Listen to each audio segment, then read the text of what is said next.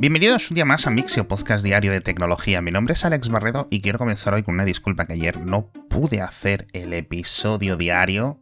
Literalmente estaba derrotado y derretido. Así que os pido perdón porque este es el último episodio de la semana, ya es viernes. Y vamos a hablar de robots. A ver si alguno de estos robots es capaz de grabar los episodios por mí, no dentro de muchas décadas porque los dos que os quiero comentar son robots de estilo humanoide, es decir, con dos patas, dos brazos, la cabeza encima de la caja torácica, etc. El primero es el de Tesla, este que le llaman Tesla Optimus, que tengo una noticia muy rápida, y es que ayer en una presentación lo pudimos ver moverse por primera vez. Había como tres pequeñas unidades o tres, bueno, pequeñas no, del tamaño normal, haciendo lo que parecían diversas tareas preprogramadas, cogiendo un destornillador, quitando una tuerca, quitando un trapo de encima de un cuadro, etcétera, ¿no? Tareas domésticas. Pero los movimientos, pues aún eran, a pesar de que eh, orquestados, pues eran como muy endebles, iban constantemente temblando, lo cual es eh, normal, dentro de que es un prototipo muy prototípico. Y el siguiente robot es muy parecido y lo han presentado una startup también estadounidense, californiana, con sede en San Francisco, como tantas y tantas otras, y se llama Figure, figure.ai. Y llevaban los últimos, yo creo que dos años aproximadamente, trabajando de forma secreta y por fin han contado a lo que se estaban dedicando, que es también al campo de la robótica y han presentado no el vídeo, no el precio, no muchas cosas, pero sí al menos dos fotos de su primer robot, también humanoide, muy similar a este de Tesla, y que lo han llamado 01. Es decir, el Figure 01 es un robot. En principio va a estar destinado tanto al uso industrial como al uso comercial. Mide aproximadamente un metro setenta de altura, pesa unos 60 kilogramos, es capaz de levantar, de transportar en sus brazos unos 20 kilogramos más y, según sus creadores, tiene una batería para unas 5 horas de funcionamiento. ¿Que queréis ver unas fotos? Entréis en el dominio o el enlace que os dejo en las notas del episodio, pero es que solo hay dos. Y no hay mucho más. No hay precio, no hay fecha. Hablan de poder enseñarlo el año que viene. Así que, oye, interesante porque por fin, después de muchos rumores de esta compañía que se suponía que estaba contratando a un equipo super crack de ingenieros de todo el mundo, podíamos ver a lo que se están dedicando, porque al final el fundador de Figure es Brett Adcock, cuya anterior compañía era Archer, que habían creado este vehículo de transporte aéreo eléctrico, estos Beatles, aunque sinceramente les he perdido un poco la pista, no sé cómo van con el desarrollo. Y de un elemento futurista a otro, porque desde Japón la gente de Nintendo o de la Pokémon Company siguen innovando con cosas interesantes. En este caso, es un nuevo concepto de videojuegos que se puede ejecutar tanto para iPhone como para Android, es decir, no va a estar para Nintendo DS ni para la Switch, es para teléfonos móviles, que lo han llamado Pokémon Sleep y como su propio nombre indica, se juega mientras duermes, es decir, ya no nos van a quedar horas para no estar jugando a videojuegos. ¿Y en qué consiste o cómo se juega a un videojuego mientras estás durmiendo? Bueno, pues gracias a un nuevo productillo de unos 4 o 5 centímetros de diámetro con aspecto de Pokéball, aunque aplanado, que lo llaman Pokémon Go Plus Plus, es decir, Plus escrito PLUS y luego el símbolo de más. Pues ese cacharrito que va a costar 55 euros, aparte de servirte para sincronizarse con tu móvil y con la localización capturar los Pokémon del Pokémon Go, tiene un pequeño altavocito y a través de ese altavoz le vas a poder indicar, apretándolo, que también es un botón el altavoz, por lo visto, oye, que me voy a dormir. Y entonces lo dejas puesto en la cama y cuando te levantas le vuelves a dar el botón y se supone que a través de Bluetooth le comunica a tu smartphone a través de la aplicación de Pokémon Sleep cómo has dormido.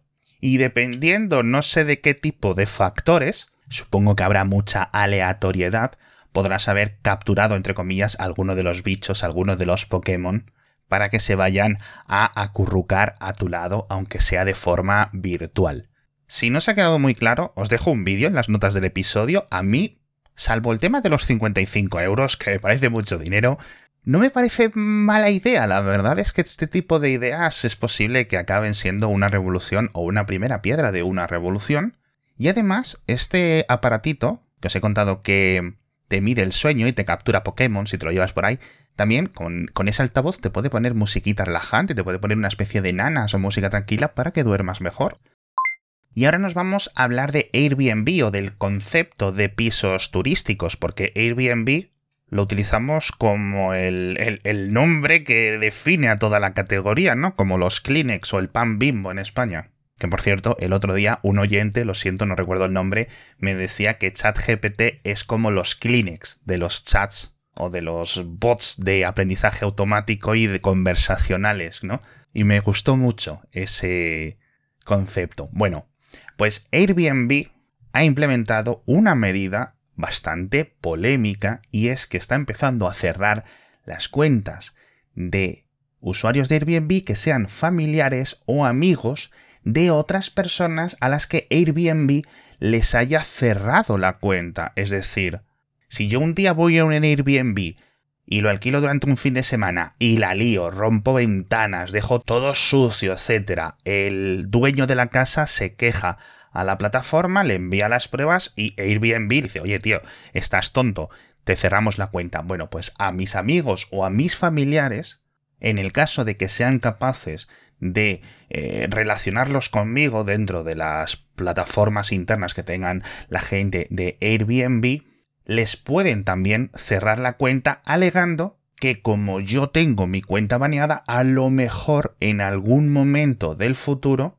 podría acompañarles en alguna de sus instancias. Entonces, por una parte veo cómo puede tener sentido para evitar que la gente se eh, salte las sanciones y las cancelaciones de las cuentas, pero por otra parte veo casos de que, oye, tío, de verdad que esa otra persona no tiene la culpa. Pero bueno, no sé qué pensáis porque yo creo que esto es la primera vez que lo veo. Y hablando del concepto de pisos turísticos, la Unión Europea está preparando, está proponiendo un nuevo paquete de directivas, tanto para Airbnb como para Booking, Virbo, que es el nuevo nombre de HomeAway, etc., que indicaría que todo el, en todo el bloque comunitario, todas estas plataformas y los dueños de las viviendas que se alquilan o de las habitaciones, etc., tendrán que mantener un registro público en los que vayan poniendo los datos de ocupación y que cada una de las viviendas o de los diferentes elementos que se ofrezcan a través de estas plataformas tendrán que tener un número de identificación, una especie de matrícula con la que el inquilino pueda verificarlo, es decir, tener información fidedigna de que esa casa es la que es y así evitar esos típicos, em, ¿cómo se dicen? Eh, estafas que comentábamos hace unos tiempos de gente que cogía fotos de internet de las casas de otras personas y cuando llegaban allí resultaban que eso ni era un Airbnb ni nada y se quedaban tirados en un país extranjero con las maletas recién bajados del avión sin saber qué hacer. Bueno, esto va a tardar un tiempo en entrar en vigor. No sé yo cómo de realista va a ser esta adopción, teniendo en cuenta los problemas que están teniendo los pisos turísticos a nivel municipal.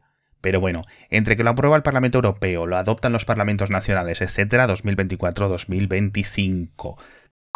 Y otro problema, por cierto, dentro de las aplicaciones de estas que tienen un gran impacto en la vida, una de las que más ha cambiado la sociedad en los últimos 10 años, sin ninguna duda, es Tinder. Y aunque los delitos cometidos en base a quedar con gente en Tinder no son algo nuevo. Yo creo que el día 2 de que esta aplicación estuviera lanzada ya había gente asesinada. Perdón por el humor un poco macabro, pero es cierto, al final hay un montón de cosas eh, terribles ocurriendo.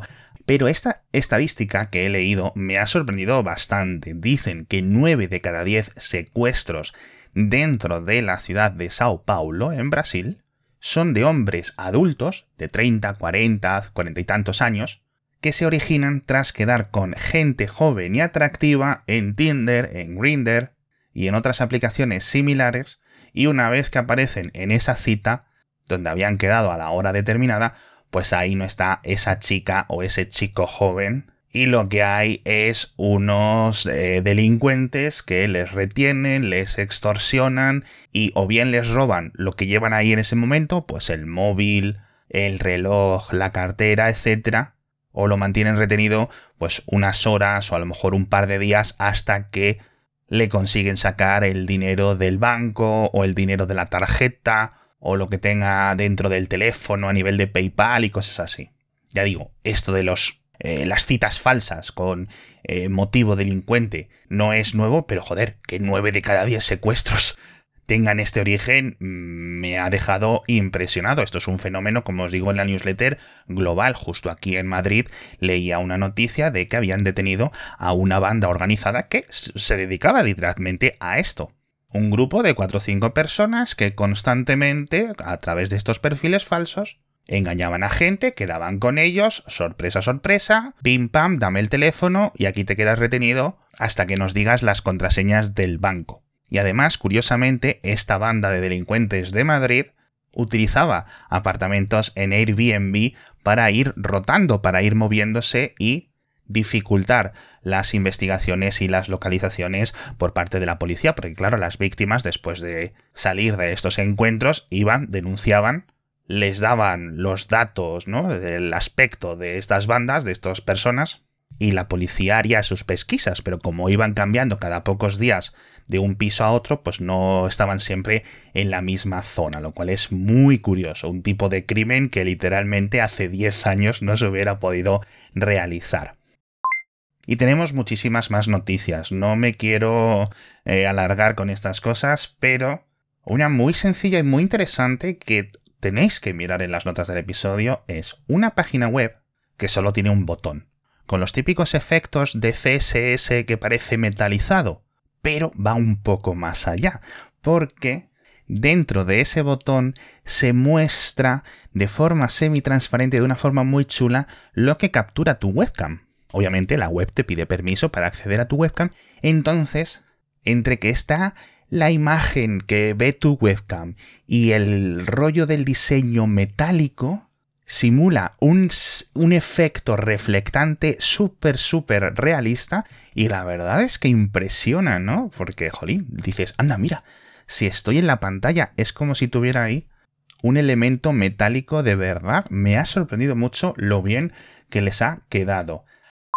Hablamos también de otra cosa que ha quedado muy bien y es un mapa digital de la historia de España o de eventos históricos. Lo ha creado la Real Academia de la Historia y además de que funciona muy bien, está muy bien programado, con lo cual me quito el sombrero, podéis ver organizados geográficamente hasta 20.000 acontecimientos diferentes dentro de la historia de España y los diferentes lugares en los que vivieron, murieron o nacieron 50.000 diferentes personas que a lo largo de su vida han tenido algún tipo de relación con España.